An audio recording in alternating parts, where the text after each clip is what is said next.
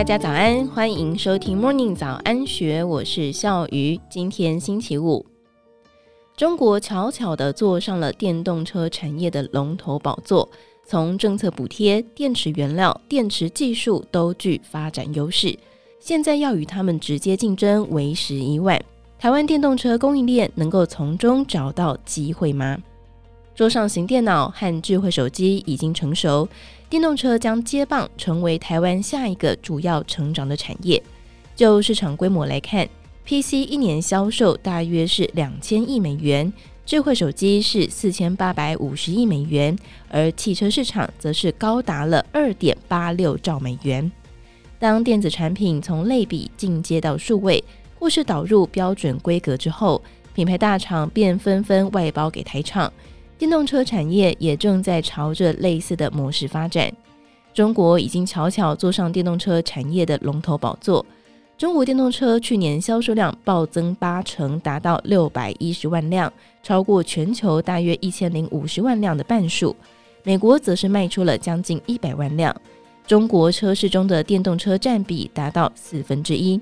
尽管刚才说的数据或许有灌水夸大之嫌，但是仍然是惊人的成就。中国电动车销售量急剧增加，是由多项的因素所带动，其中政策提供极大的支持，除了急需抑制都会区严重的空气污染之外，还要减少对进口石油的依赖。二零零九年到二二年间，中国政府投入了超过两千亿人民币，用于相关补贴和减税。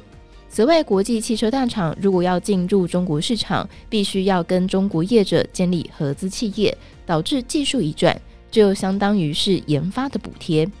但是，中国电动车的发展优势不全然建立在政策补贴上。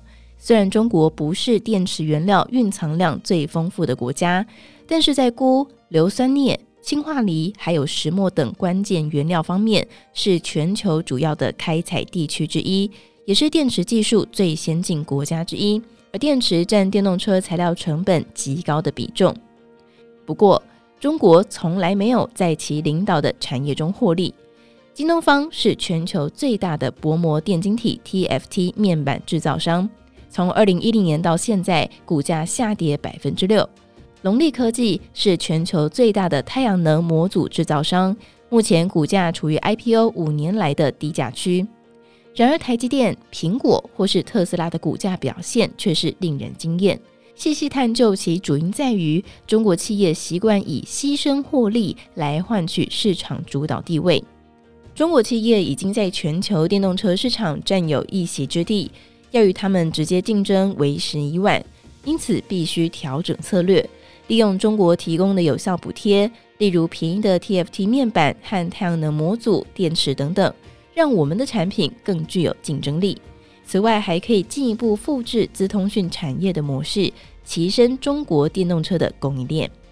以上内容出自一千三百八十六期古月涵专栏，更多精彩内容欢迎参考资讯栏。另外，也要记得订阅荆州大耳朵，以免错过我们的节目。最后，荆州大耳朵也推出了专属的 Discord 讨论群组，欢迎你从资讯栏的连结点击加入。祝福你有美好的一天，我们明天见，拜拜。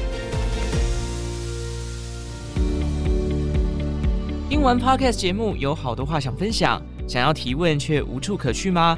别烦恼了，现在只要点击资讯栏下方的 Discord 社群平台连接，输入昵称就可以立刻问问题，与主持人互动哦。让我们一起在学习的路上不孤单，等你来加入。